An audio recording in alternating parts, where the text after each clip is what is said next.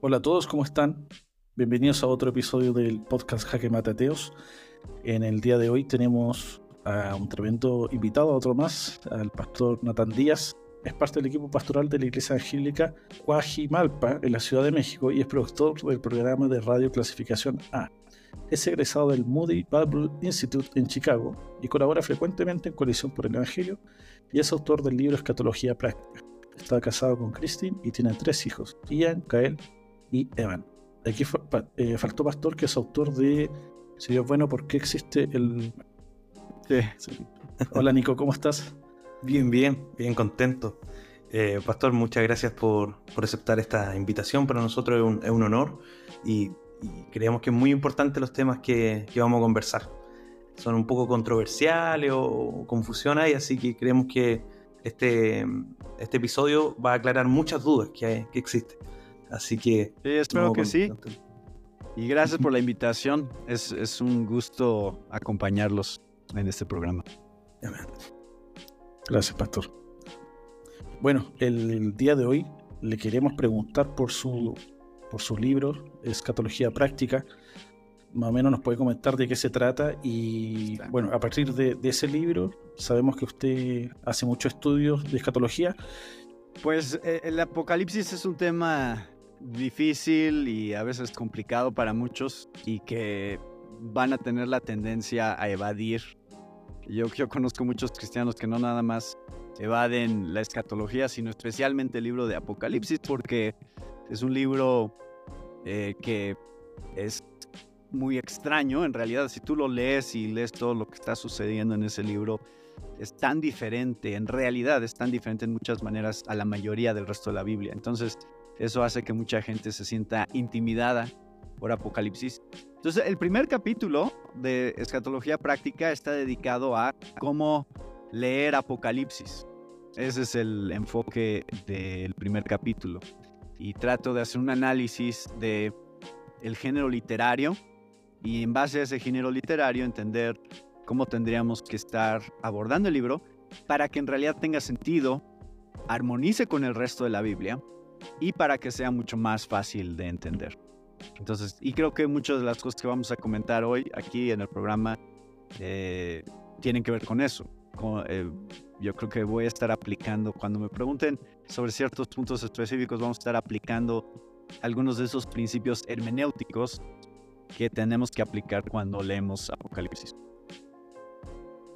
¿Cómo debemos estudiar Apocalipsis, Pastor? Porque entendemos que algunas personas, algunas iglesias, algunas congregaciones y eh, teólogos lo estudian de forma más literal.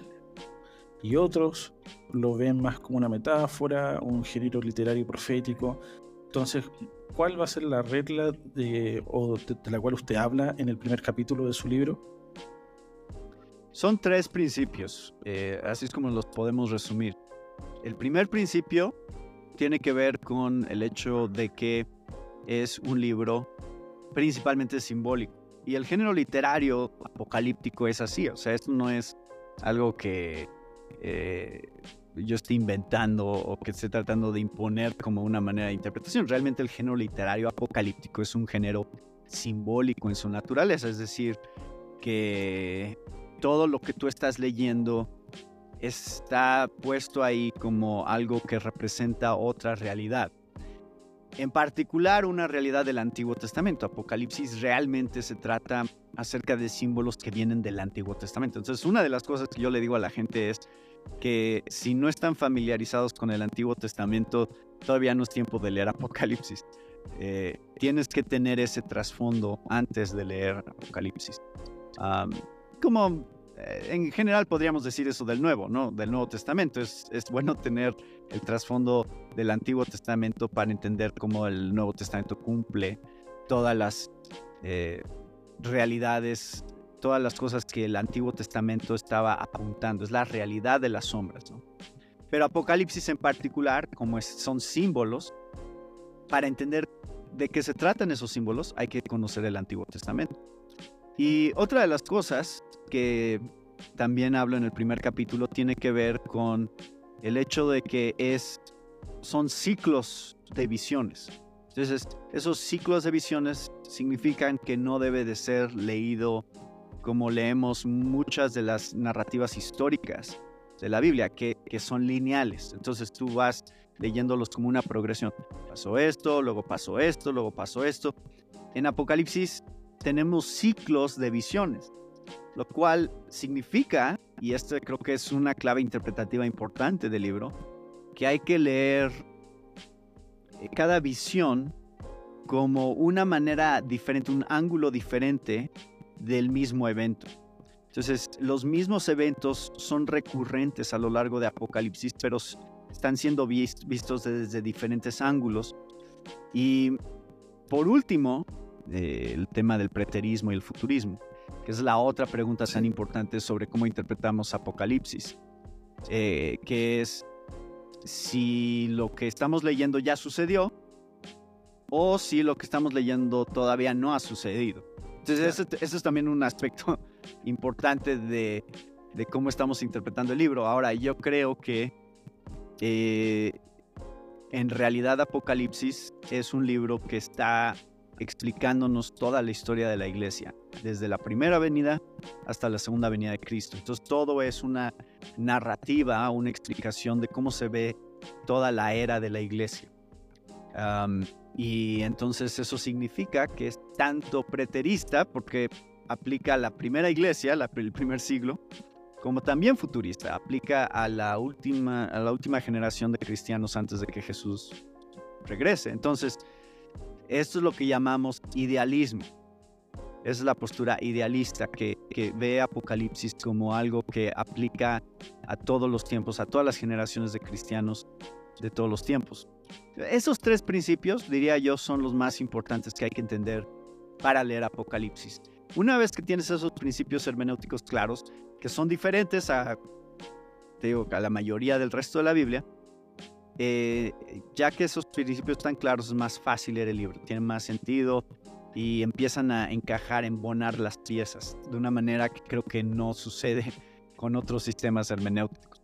Qué interesante lo, lo que usted comenta, porque hay una sensación a mí de, de mucha conspiración, no sé si está bien dicho, como un sentimiento conspiranoico, al leer el Apocalipsis. Eh, yo estuve leyendo un poco su, estuve escuchando su exposición que dio en Coalición por el Evangelio cuando hablaba del 666, la marca la ah, vez. y, y, claro, hay, hay, una explicación también que puede ser preterista o también futurista. Y para entrar un poco más a ese tema, ¿cuál es su visión con respecto a eso? Porque usted comentaba ahí que había una, una alarma, por ejemplo, cuando una persona se había instalado un chip y había pagado en, en el supermercado, creo que era, con este chip. Y yo creo que cualquier persona que, que, sea cristiana o no cristiana no conoce la Biblia, al menos conoce eso, de que hay una marca de la bestia. Sí, podría comentar? Sí, claro. Eh, hay tres interpretaciones posibles, eh, que es de lo que hablo en ese video al, al, que te refieres. Una es la interpretación que tiene que ver el 666 con tecnología, básicamente. Eh, algún tipo de marca que tecnológicamente impida que gente compra o venda venda.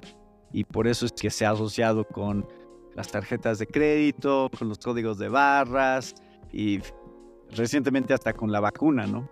De COVID, porque la gente decía, así como con la vacuna eh, no te dejan comprar ni vender si no la tienes, de esa manera va a ser la marca la bestia y por eso hasta algunos hasta especulaban que es la vacuna era la marca. Y se Pero cuchara en el brazo. Sí. este, sí, y, el problema, el problema realmente con esa interpretación, yo no dudo que hay sistemas que permitan discriminar a los cristianos, y eso siempre ha existido, y eso no, no en realidad no es nada nuevo. Eh, pero el problema con esa interpretación es que ya no tiene que ver con nuestra fe. Es decir, ninguna de esas cosas realmente está ligada a qué piensas acerca de Jesús. Son como externas. Claramente, sí, son cosas externas. Eh, entonces no... En, el libro de Apocalipsis, si tú lees las descripciones de los que han sido marcados, la marca de la bestia, esto es una alianza espiritual.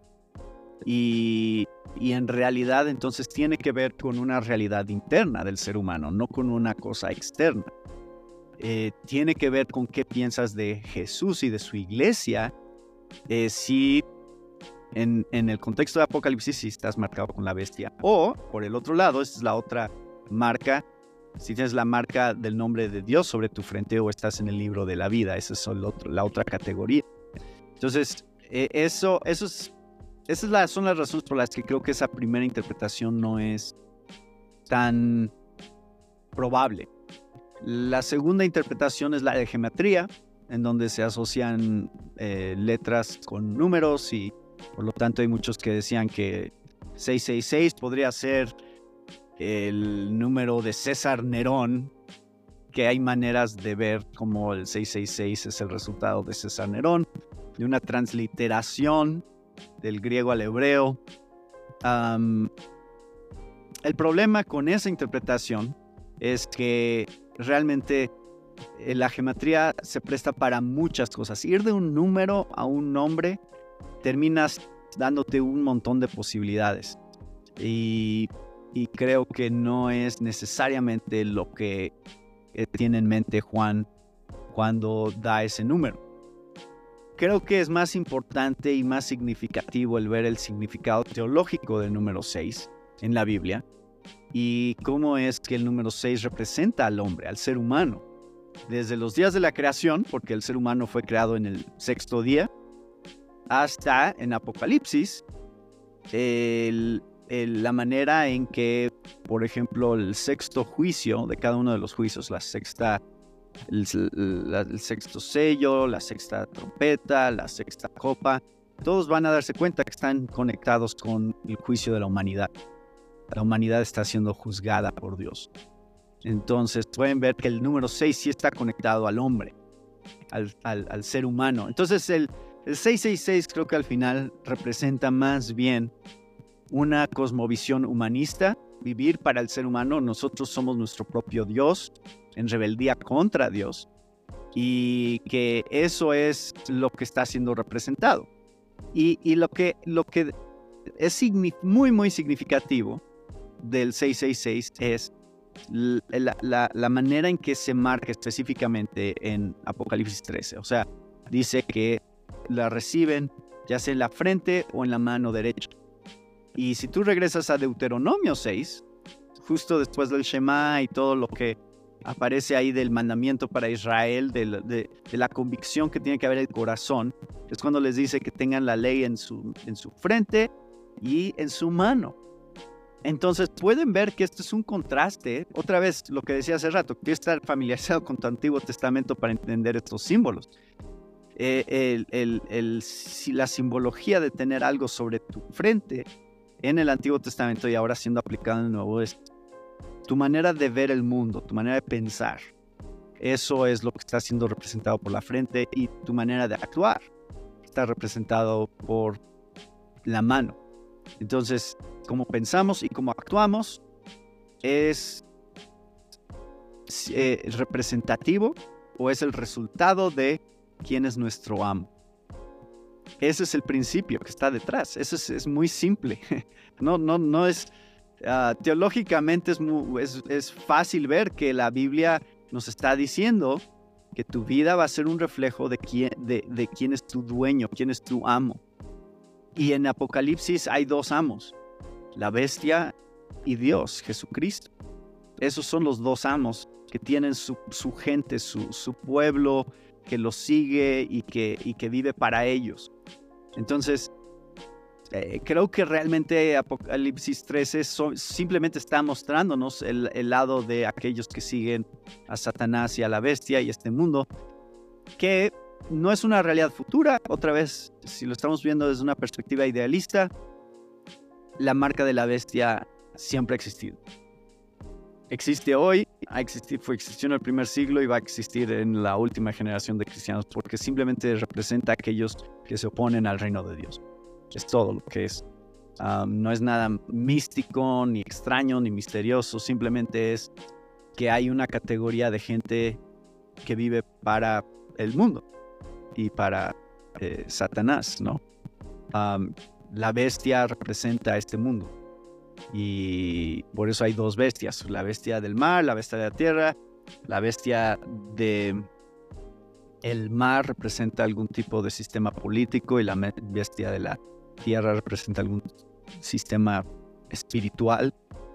Y vemos que la bestia se opone, las dos bestias se oponen a la iglesia de Dios desde afuera, atacando la iglesia, persiguiendo a la iglesia, pero también desde adentro. Y eso es apostasía, o sea, la iglesia sufre ataques desde dos ángulos, externos e internos. Y ambos están siendo representados en Apocalipsis con las dos bestias. Y creo que igual, de la misma manera, siempre han existido en un sentido estas dos oposiciones. No es, no es nada nuevo y no creo que haya alguien que esté en desacuerdo conmigo en ese sentido. pero sí creo que se va a ir poniendo más y más difícil conforme nos acercamos a la segunda venida. Ah, esa es una explicación resumida, obviamente hay más. sí. estoy dando la versión corta. Sí. Estoy tratando, Pastor, de conciliar un poco el... Es que inevitablemente al escucharlo me guía o nos está guiando a un sistema más amilenial y reformado que a uno dispensacional que que tiene el fin del mundo con todos estos actores y todos estos eh, argumentos y conceptos que se va a realizar literalmente. Yo vi, por ejemplo, en, en YouTube un, un, estudio que usted hace del, del milenio o del amilenio, que fue una, una clase magistral, la verdad que aprendí mucho. Entonces mi pregunta es, ¿hay algo literal que podamos tomar del apocalipsis o tenemos que verlo todo simbólicamente. Por ejemplo, no sé, los 144 mil sellados.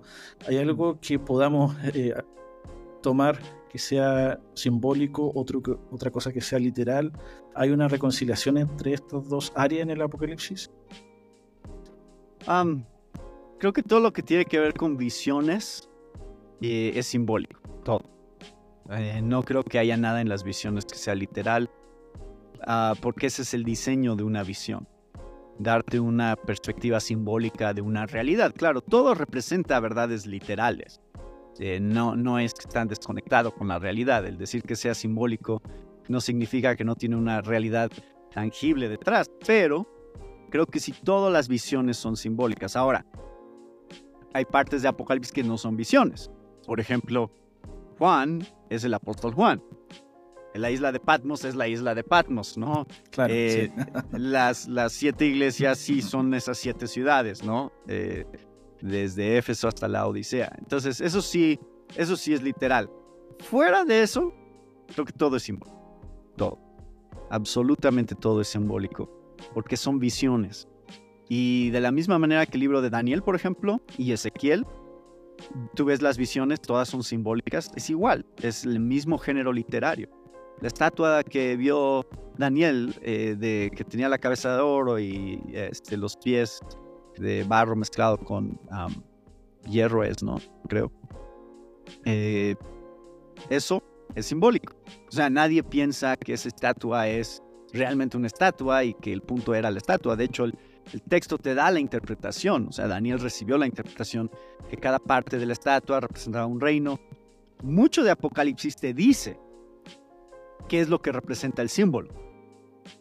Eh, nada más para por darles un ejemplo, y esto es algo que, es una, una interpretación errónea muy común. Les voy a dar una que, creo que vale la pena que la audiencia considere. La Nueva Jerusalén. La Nueva Jerusalén. Mucha gente piensa en la Nueva Jerusalén como una ciudad literal. Y, obviamente se dan las medidas y la ciudad tiene la forma de un cubo y desciende desde el cielo. Pero nada más, otra vez, nada más para enfatizar realmente eh, lo que está en el texto, o sea, lo que el mismo texto nos está diciendo. Eh, si se fijan, em, cuando leemos en el capítulo 21, dice... Eh, entonces vi un cielo nuevo y una tierra nueva, porque el primer cielo y la primera tierra pasaron y el mar ya no existe. Y vi la ciudad santa, la nueva Jerusalén, que descendía del cielo de Dios preparada como una novia ataviada para su esposo.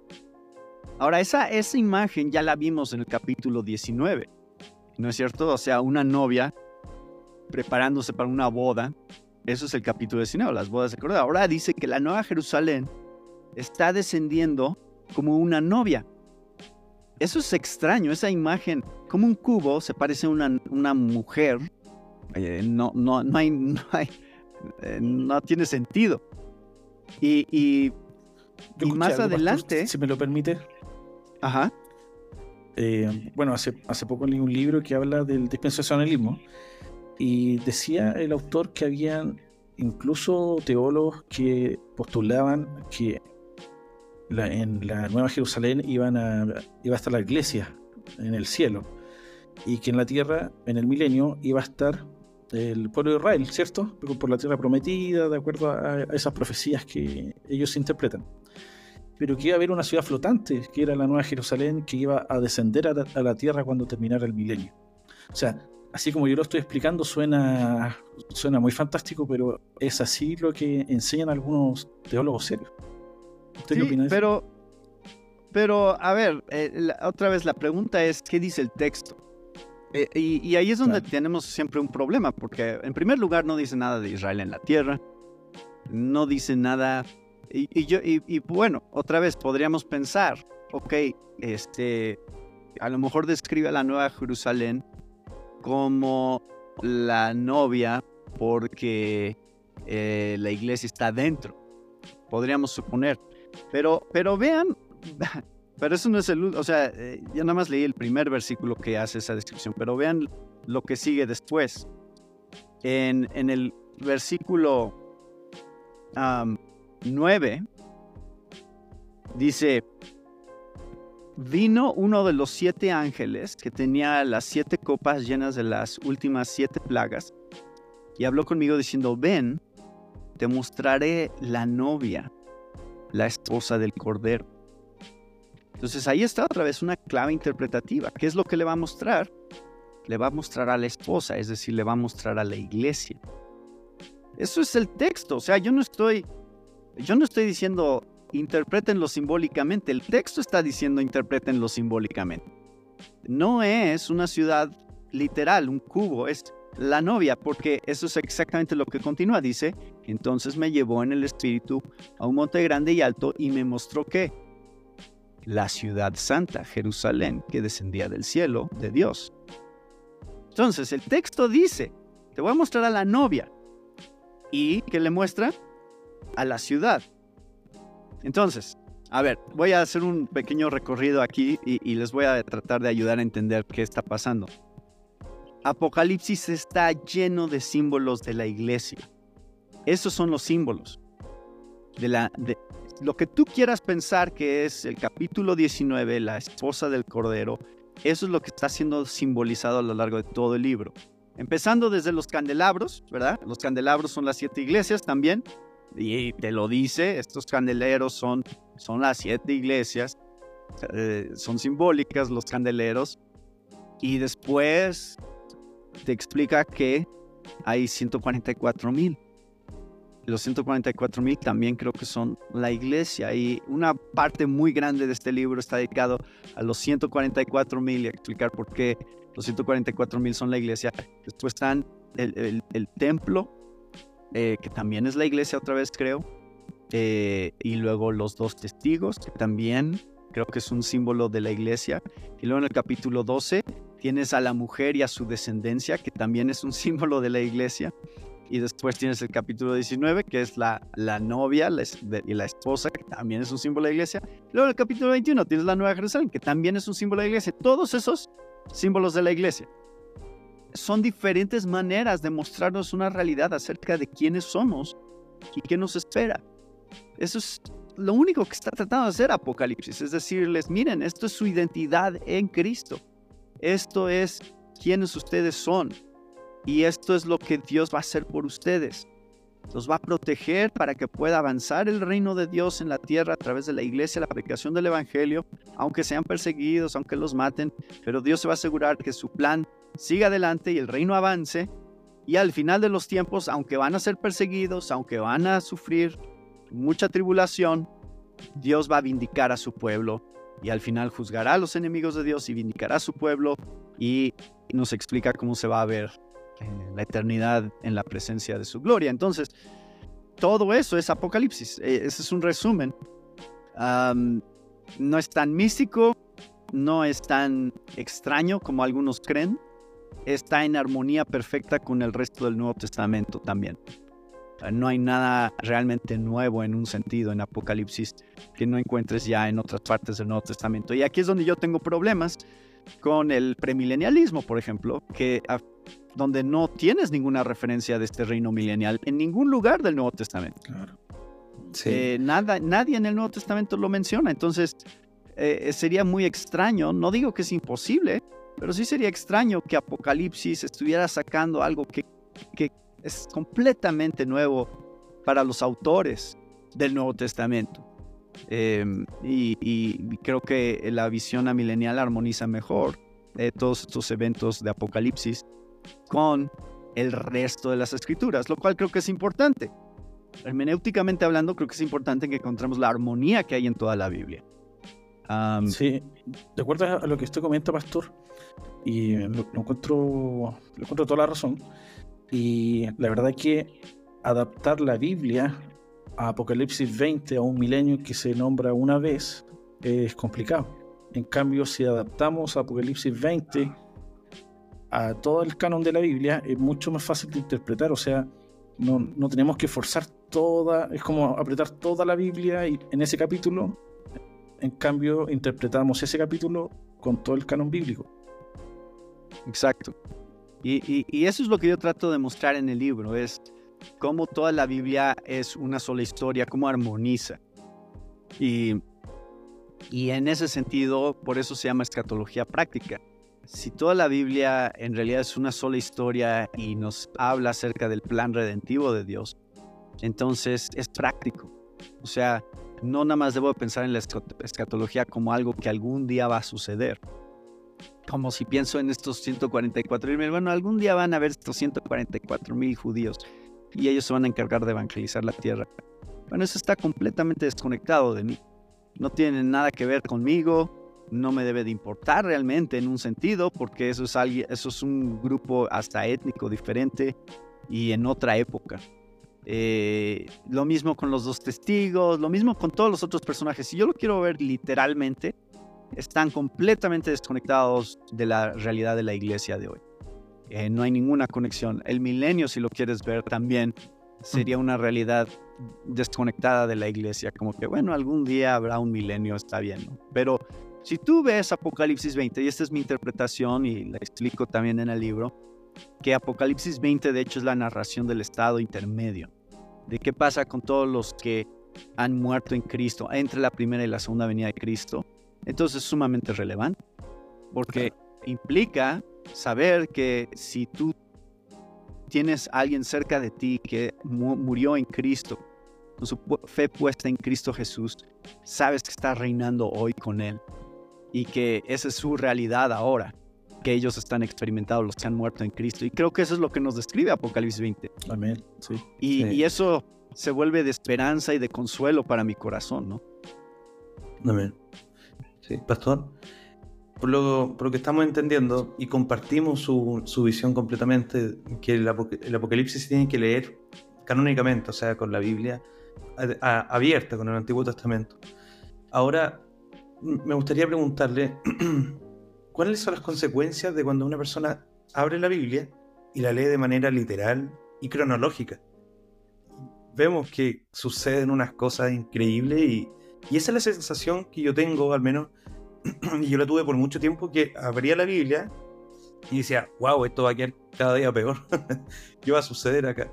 Pero hay una sensación de, de, mucho miedo, de mucho desconocimiento. Entonces, quería consultarle, ¿Cuál es la, consecuencia, el efecto de, leer de esta manera dispensacional también la Biblia, el, Apocalipsis? Yo quiero decir algo que eh, hay que ser valiente, sí, porque la mayoría, o sea, lo que estamos hablando ahora es ir contra la corriente, pastor, ¿cierto? sí. Sí, y miren, eh, déjenme decirles algo antes de, antes de hacer mi crítica del dispensacionalismo. Yo crecí en una iglesia dispensacionalista y fui a una escuela dispensacionalista.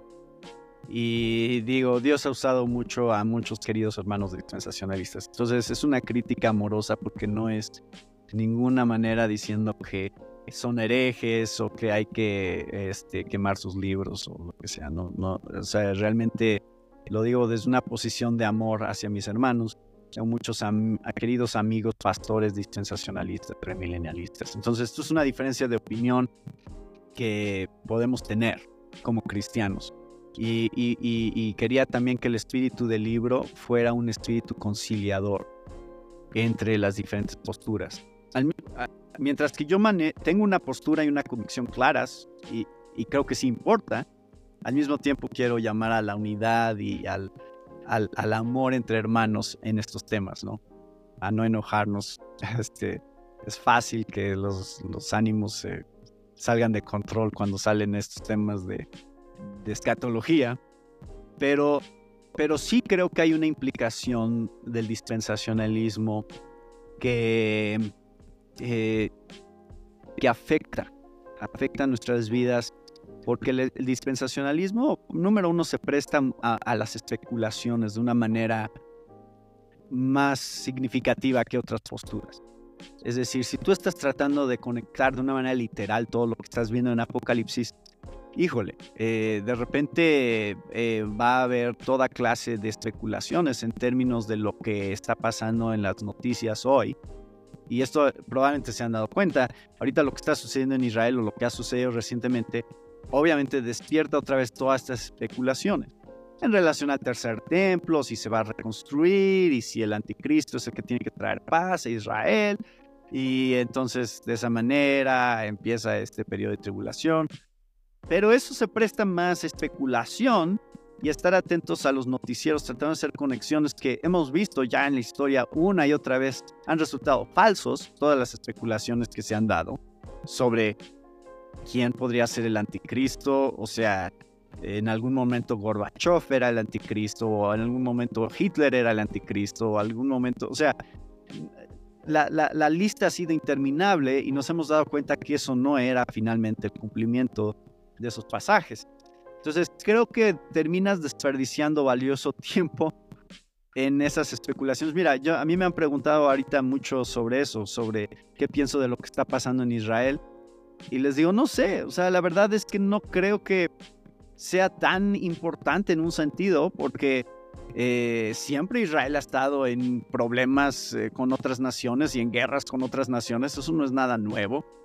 Eh, y si Dios quiere usar eso para traer avivamiento a esa nación y que más judíos conozcan a Cristo, pues así será. Y ya, o sea, esa es mi única mi, única postura en relación a Israel en realidad. No creo que el tercer templo tenga que ser reconstruido. No creo que el anticristo se opone a Israel. Creo que el anticristo se opone a la iglesia. Eh, no creo que tiene nada que ver con el pueblo judío el anticristo. Eh, en un pasado sí. Los, los, los que prefiguraban al anticristo, como fue Antíoco Epífanes y como fue Tito y como fue Nerón, ellos sí eh, eh, era una persecución en gran parte al, pueblo judío, pero también a la, iglesia cristiana. Se empezó a desarrollar esa persecución y creo que el anticristo final será una persecución a la iglesia cristiana, no al pueblo judío. Entonces, eh, y, creo que entonces, otra vez, tenemos este, este sentido de que lo que nos está diciendo la Biblia tiene que ver con el verdadero pueblo de Dios. El centro somos nosotros como el pueblo escogido de Dios no el pueblo étnico. Ese es el mismo énfasis que hace Pablo. Entonces, no, no, hay razón para hacer estas dos categorías, como que Dios tiene dos pueblos y dos planes diferentes. No, y, creo que sí eso afecta. O sea, creo que sí tiene repercusiones mm, en cómo ves la iglesia y el plan de Dios para la iglesia. Creo que todo el plan de Dios para los últimos tiempos, que hemos estado viviendo ya por dos mil años, los últimos días, eh, todo el plan de Dios se centra en la iglesia. La iglesia está al centro y estará hasta que Jesús regrese. Nunca va a ser otro, otro, otro pueblo. Eh, eh, y si quieres ser salvo, será a través de la iglesia. Y si quieres ser salvo, tendrás que unirte a la iglesia, ¿no? Tendrás que ser parte de la iglesia de Cristo. Eso es teológico, eso es importante. Eso no es secundario en un sentido, eh, el principio de cómo somos salvos y qué, cuál es la naturaleza de nuestra salvación. Eh, creo que sí es importante. Hay muchas figuras en el Nuevo Testamento que, que hablan de esta unión de los dos pueblos. Por ejemplo, en Hebreos habla de una casa, que los fundamentos lo hizo Moisés, luego algo así, eh, no, recuerdo textual, y, estaba ahí el hijo, y el hijo era Cristo. Eh, también habla de los dos olivos, de que de los dos pueblos hizo uno, y así hay, mucha, mucho... Sí, Romanos 11, Romanos, 11, habla de eso, de los, del olivo. Hemos sido injertados en la raíz, que son las promesas hechas a Israel. Ese es el punto de Romanos 11. Y también en, Hebreos habla de que la esperanza de Abraham mismo no era una, una tierra física. Eh, su esperanza estaba en una Jerusalén celestial, ¿no? Que es nuestra herencia como cristianos. O sea, el autor de Hebreos dice, y esa es su esperanza también. Entonces se me hace raro cuando de repente el enfoque se vuelve terrenal y, empezamos a ver, ay, la tierra y las promesas y ese pedacito de tierra en, Medio Oriente y que todo gira en torno a eso. Me parece que el Nuevo Testamento no hace eso. Nunca. Nunca pone enfoque en la tierra. Y si pone enfoque en la tierra es porque toda la tierra será nuestra, como iglesia de Cristo. Eso es lo de Romanos 4. No, no es nada más Israel, es toda la iglesia, mm. todos los que somos eh, herederos de Abraham a través de la fe, nosotros heredaremos el mundo, dice Pablo. Entonces, eso es donde se menciona la tierra. ¿no? El reino no es de este mundo, dijo el Señor Jesús. Sí, y, nuestra esperanza, de acuerdo a 2 Pedro 3, es cielos nuevos y tierra nueva. Esa es nuestra esperanza. Entonces, por eso creo que la segunda venida implica cielos nuevos, tierra nueva. Y esa es la, eh, hacia allá vemos los cristianos, que eso es lo que sigue. Esa es el, la siguiente etapa del plan de Dios en, en, en, términos de lo que tiene para su pueblo. Antes que terminemos, pastor, yo, bueno, llevamos 37 minutos, pero me gustaría que hablemos simbólicamente de algunos eh, actores del, Apocalipsis para entenderlo y saber qué, qué significa para la iglesia. Por ejemplo, el anticristo dice que se iba a sentar en la ciudad santa, la bestia y el falso profeta. Eh, eh, ellos, ¿cómo los podemos entender a estos personajes? Sí, bueno, eh, el anticristo no se menciona en Apocalipsis. De hecho, el anticristo viene de Primera de Juan. Primera y Segunda de Juan. Eso es donde se menciona el anticristo. Apocalipsis ni siquiera menciona la palabra anticristo. Entonces hay una implicación ahí eh, en cuanto a decir, ah, el, eh, y creo que correctamente se piensa, ah, bueno, el falso profeta es un anticristo. Y, creo que es correcto, porque, Juan hasta nos dice, eh, el anticristo no es algo nuevo, el, anticristo ya, este, los anticristos son muchos, dice Juan, y han estado desde la primera iglesia. Y siempre habrá anticristos.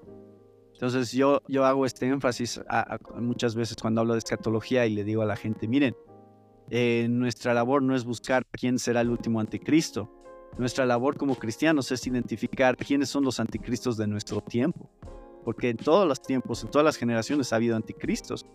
Y, y, la Biblia nos llama a identificar a esos anticristos y a tener una convicción firme ante lo que esos anticristos representan, que al final es apostasía. Eso es lo que hablábamos del ataque desde adentro. El falso profeta es el ataque desde adentro de la iglesia. Eh, y, Jesús describe esto muy bien en Mateo 24, o sea, cuando habla de falsos maestros y maestros que están aún, si fuera posible, engañando a los escogidos, dice Jesús. Entonces, claramente es una apostasía desde adentro de la iglesia que se da eh, y creo que el anticristo final, el falso profeta final, será un falso profeta, un anticristo que no, no es que ataca a la iglesia desde afuera, sino que está atacando a la iglesia desde adentro. Y entonces, cuando Pablo habla sobre el anticristo, esto es segunda de Tesalonicenses 2, eh, otra vez, Pablo no usa el término anticristo tampoco, pero usa otro término, creo que creo es sinónimo, que dice hombre de perdición, el hijo de pecado. Y él dice, a ver, déjenme buscarlo aquí. Y, creo que estas descripciones todavía son más explícitas, un poco de la parte de la apostasía. Eh, Dice, con respecto a la venida de nuestro Señor Jesucristo, a nuestra reunión con Él, les rogamos hermanos que no sean sacudidos fácilmente en su modo de pensar, ni se alarmen, ni por espíritu, ni por palabra, ni por carta, como si fuera de nosotros, en el sentido de que el día del Señor ha llegado. Eh, otra vez conectándolo con la segunda venida, con el rapto de la iglesia. Que nadie los engañe de ninguna manera, porque no vendrá sin que primero venga la apostasía. Ahí está. Y sea revelado el hombre de pecado, el hijo de perdición este se opone y se exalta sobre todo lo que se llama Dios o es objeto de culto, de manera que se sienta en el templo de Dios, presentándose como si fuera Dios. Y más adelante, en el versículo 8, nada más por si tienen duda, si está hablando de un anticristo futuro. El versículo 8 dice, entonces será revelado ese impío, a quien el Señor matará con el espíritu de su boca y destruirá con el resplandor de su venida. Entonces claramente es, es alguien que va a estar presente cuando Jesús regrese nuevamente. Eh, pero lo que es interesante es esta descripción de que Él se exalta sobre todo lo que se llama Dios o es objeto de culto de manera que se sienta, en el templo de Dios, presentándose como si fuera Dios. Esa es la, esa es la definición de apostasía, es está dentro de, y otra vez, el uso de templo aquí por Pablo la pregunta es que está hablando de un tercer templo que va a ser reconstruido en Jerusalén y que, y que va a ser lo mismo que hizo Antíoco Epífanes o que hizo Tito, y va a, desacrar el lugar santísimo y, entonces es un ataque contra los judíos.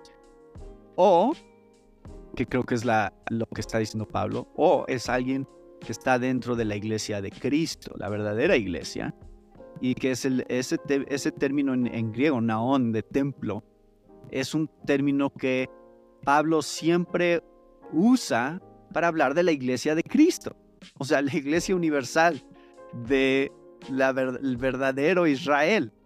Entonces, creo que no se está refiriendo a un templo de Jerusalén, creo que se está refiriendo a la iglesia, alguien que está desde adentro de la iglesia poniéndose eh, dentro de eh, el pueblo de Dios como si fuera Dios. O sea, es decir, con ese nivel de autoridad, de, traer nuevas doctrinas y falsas enseñanzas acerca de quién es Jesús y de esa manera imponer su propia autoridad.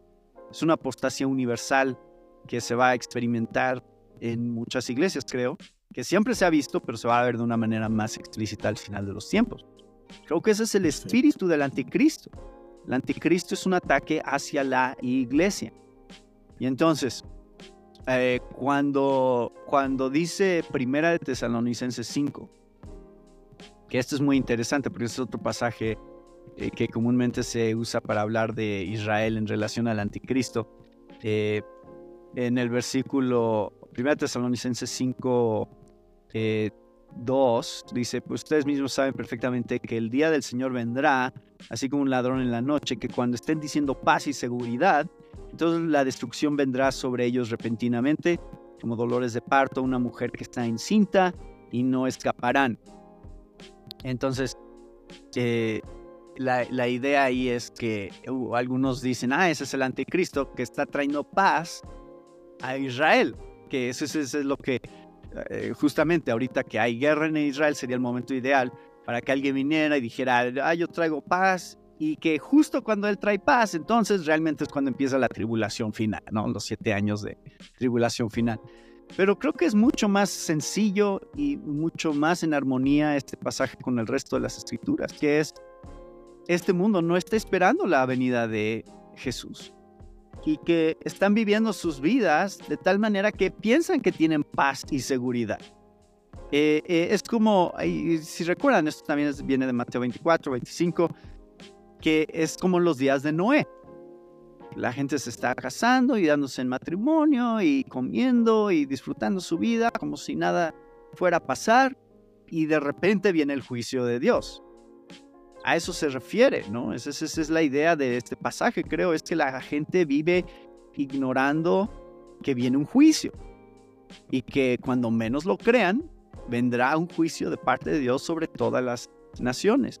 Por eso el texto dice que ustedes, dice Pablo, vean lo que dice el versículo 4, pero ustedes hermanos no están en tinieblas para que el día los sorprenda como ladrón, porque todos ustedes son hijos de la luz e hijos del día.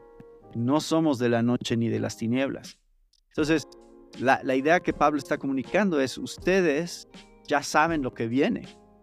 Entonces, ustedes, eh, para ustedes no es como ladrón. Y entonces el, el, juicio y la sorpresa es para los que no están esperando que venga Jesús. Pero para los que creemos en su venida no, no va a ser sorpresa. Entonces, eh, ¿Qué podemos saber sobre el anticristo? Que creo que el anticristo va a perseguir a la iglesia, eso sí sabemos. Eh, y va a perseguir a los judíos que sean parte de la iglesia. no a los judíos por ser judíos. Eso no creo que es el propósito del anticristo. Entonces, así es como creo que se cumple al final de los tiempos. Y otra vez, la bestia y el falso profeta representan ambos, ambos ataques externos e internos. Desde afuera, desde adentro, la iglesia sí va a pasar por un periodo de prueba muy, muy fuerte, más cuando nos acerquemos hacia el final. Pero ya lo hemos estado viviendo, ¿no? En algún, en algún sentido, en toda, toda la historia de la iglesia ya hemos estado sufriendo persecución o eh, ataques o apostasía. Eso ya ha habido desde el primer siglo yo quería preguntarle algo en particular, que son las cartas de la iglesia. Porque yo he escuchado distintas interpretaciones de que, claro, era una que ya se cumplió porque era a las iglesias que estaban en ese, en ese tiempo. Pero también hay, otra explicación que es algo cronológico, que van a ser distintos estados desde la iglesia. Me gustaría saber un poco acerca de su percepción acerca de las famosas cartas. Yo creo que eh, las cartas se aplican de la misma manera en que se aplica el resto de Apocalipsis. O sea, esta idea de una postura idealista que es eh, para todas las iglesias de todos los tiempos, creo que así es como podemos ver Apocalipsis también. Digo, las siete cartas. Porque no, no creo que, eh, y honestamente, esto yo sé que es una postura historicista, ¿no? Donde Éfeso representa la primera iglesia y la Odisea representa la última iglesia. Entonces la, la, la Odisea sería la iglesia apóstata. Y, pero creo que si entendemos que estas sí son iglesias reales, que existieron en el primer siglo, también son iglesias que son representativas de todas las, de todas las iglesias de todos los tiempos. Es decir, que siempre va a haber toda clase de situaciones en la iglesia, toda clase de, cosas que requieren reprensión de parte de Dios, pero también cosas que Dios puede elogiar de su iglesia, que van bien. Y eso ha sido verdad en todos los, todas las épocas. Entonces, eh, eh, por eso no, no, no creo que podamos hacer esa división ¿no? como de que cada iglesia representa una era particular de la historia, porque siempre ha habido la iglesia apóstata y también siempre ha habido la iglesia fiel, ¿no? Como Esmirna o Filadelfia. O sea, y también siempre ha habido iglesias inmorales donde se entra la inmoralidad o las iglesias que nos creemos mucho porque sabemos mucha de doctrina y de teología, como la iglesia de Éfeso, pero hemos descuidado el amor hacia Dios y hacia nuestros hermanos. Es, eso siempre ha sido real en todas las eras de la iglesia. Entonces, hay muchísimo que aprender de las siete cartas, muchísimo. Son sumamente relevantes para cualquier momento de la iglesia. Eh, a mí me encanta predicar sobre las siete cartas porque se me hace sumamente práctico y, porque creo que reflejan el corazón de Dios por su iglesia. ¿Qué es lo que Dios piensa de su iglesia? Y, tienen un, significado tan profundo que cuando lo meditamos con calma y, hay, un, hay un, resumen que doy en el libro sobre cuál, cuál es la estructura de estas siete cartas y el mensaje de estas siete cartas y cómo se aplica al día de hoy. Ah, pero se, se, aplica igual que el resto de Apocalipsis. Tenemos que recordar que Apocalipsis es, es una carta pastoral. O sea, es una carta que está escrita con un corazón pastoral hacia la iglesia de parte de Jesús, ¿no? Me preocupa mi iglesia, aquí está, esto es para ustedes. Esa es la esencia de la carta, es darnos esperanza en medio del sufrimiento, darnos esperanza en medio de la oposición y de la prueba, de, que lo que viene es lo mejor, ¿no? Y, y en ese sentido siempre ha representado esperanza para la iglesia. Sí, de acuerdo a lo que dice, siento como que algunos hermanos están esperando algo mejor cuando ya lo podemos eh, sentir de acuerdo al apocalipsis. O sea, esas cosas mm. no las debemos esperar al fin del mundo, en el, en el iba a decir apocalipsis, en, el fin del mundo, sino que ya las podemos recibir y abrazar. Sí, y, creo que la parte práctica es sumamente importante, que podamos entender cómo se aplica hoy, cómo afecta mi vida cristiana hoy, de lo que estoy leyendo. Eso siempre, siempre es verdad, ¿no? en cualquier parte. Claro. Sí. Le, le, quería seguir preguntando, pastor, por ejemplo, la gran ramera. En Apocalipsis 17, eh, me parece que un ángel le está explicando a, Juan y dice, esto para la mente que tenga sabiduría. Las siete cabezas son siete montes sobre los cuales se sienta la mujer, y son siete reyes. Cinco de ellos han caído, uno es, y el otro aún no ha venido, y cuando venga es necesario que dure breve tiempo. O sea, dice que eh, eh, estaba sentada sobre siete montes. La pregunta de lo que uno siempre se imagina o espera, ¿es el, el Vaticano? ¿Es el Papa? O, es otra figura que no tenemos eh, pensado? sí, eh, todo Apocalipsis es muy parecido en un sentido a lo que pasó en el libro de Daniel, en, que, en el sentido de que ve reinos pasados, presentes y futuros eh, que, están, que están en juego aquí. Y sí, los siete montes es una manera común de expresarse cerca de Roma y del imperio romano. Eh, pero claramente también está apuntando hacia reinos futuros. Y, como ya decía con lo del anticristo, sí va a haber, creo, un anticristo final. Y, creo que sí la progresión es que hay, hay un reino que es el reino final que se opone a, a Dios y a su pueblo. Entonces, eh, Ah, creo que ese pasaje, otra vez, con todos los símbolos que tiene, está apuntándonos hacia eso. ustedes ya conocen la persecución, la gran ramera, ya está, o sea, ya existe. Eh, toda la oposición a la, a la, iglesia desde el primer siglo ha estado, pero, pero se va a ir, seguir desarrollando hasta que Jesús regrese. Es decir, siempre va a haber reinos que se oponen al, al Mesías y a su reino. Entonces, no, digo, eh, podríamos entrar en más detalle algunos de los símbolos que hay ahí, pero a grandes rasgos esa es la interpretación. O sea, a grandes rasgos podemos ver que así como en Daniel se, se visualizan los reinos presentes y los que vendrán, de la misma manera también en Apocalipsis se visualizan los reinos presentes y los que vendrán. O sea, la primera iglesia sí, su contexto era el imperio romano entonces sí hay un sentido muy claro en el que el imperio romano cumple las profecías de Apocalipsis. Pero también hay reinos futuros construidos sobre la misma oposición, o sea, sobre el mismo espíritu de la bestia y del falso profeta, que también van a tener eh, e, el, el, poder de Satanás detrás de ellos y que también van a perseguir y oponerse a la iglesia. O sea, en resumen, eso es eso es la, la, lo que Apocalipsis nos está mostrando. Otra vez con muchos símbolos nos está mostrando esa realidad. Mm, de que solamente hay dos categorías de personas, los hijos de Dios y los enemigos de Dios. Esas son las dos categorías. Y los que están detrás de los enemigos de Dios son Satanás y la bestia, el falso profeta, o sea, la trinidad satánica, digamos, que imita a Dios y siempre busca oponerse a Dios. Y por otro lado, los hijos de Dios que encuentran su identidad en Jesús y en la obra de Jesús. Y han sido perdonados por Jesús.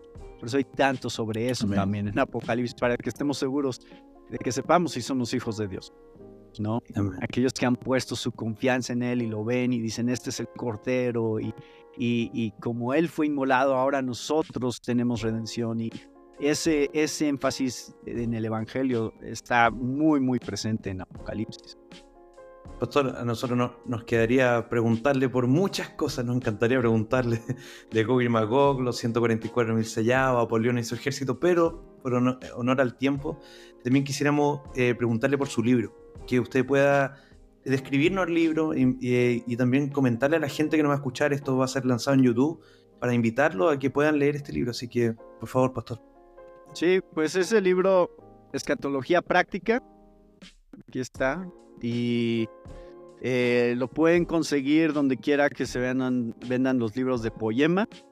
es distribuido por Poema y publicado por Poema y eh, creo que no es un libro necesariamente para nuevos cristianos o, cristianos que no tienen mucho de trasfondo, conocimiento bíblico. Creo que, como ya les decía antes, creo que sí se necesita estar familiarizado con el Antiguo Testamento antes de leer Apocalipsis.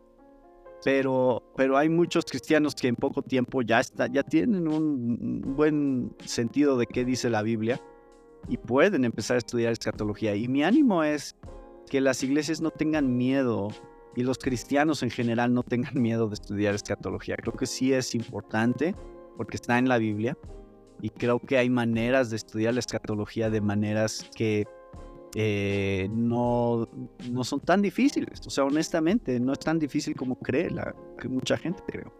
Sí es difícil. O sea, no, no digo que es fácil, pero digo, es más fácil a lo mejor de lo que muchos creen. Y, y creo que es importante que no se piense, ah, esto es para los teólogos y esto es para los académicos y que ellos se ocupen de la escatología. Creo que todo cristiano debe de estudiar escatología y debe tener una postura y entender las posturas y tener una postura propia. Creo que, creo que sí es importante. Y, y, y, creo que si, si tú eres uno de esos cristianos que está diciendo, lo he dejado, lo he dejado, yo no me he preocupado de este tema, creo que es tiempo de que sí eh, tomes en serio esta parte de la Biblia, porque eh, creo que forma una parte importante de la esperanza que Dios quiere que nosotros tengamos. ¿Cómo vamos a enfrentar el presente solamente a la luz de lo que viene? Y la escatología trata en gran parte de lo que viene y, y tiene que ver con nuestro, nuestra manera de vivir la vida cristiana hoy. Entonces, ese es mi ánimo para ustedes, que, que lo puedan conseguir y leer con calma. Eh, en este libro me meto con mucho detalle en los 144 mil, también en las 70 semanas de Daniel, de Daniel 9. Hay mucha explicación sobre esos temas. Mm. Y, son temas difíciles y controversiales, pero traté de dedicarle suficiente tiempo como para que la gente pudiera entender de una manera más profunda estos temas. Amén.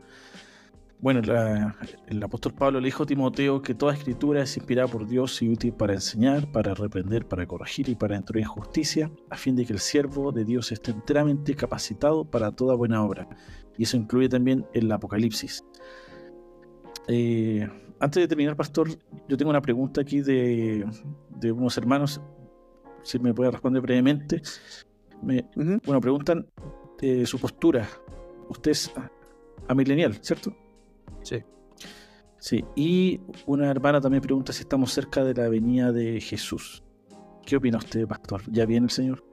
Sí, claro. Y eso es una afirmación del Nuevo Testamento. La venida del Señor está cerca. Y esto lo, han estado declarando desde la primera iglesia, del primer siglo, lo cual significa que tenemos dos mil años prácticamente diciendo que está cerca la venida de Jesús. Pero, y no sabemos qué tan cerca, pero sí sabemos que está cerca. Y hoy estamos un día más cerca de lo que estábamos ayer. Eso sabemos.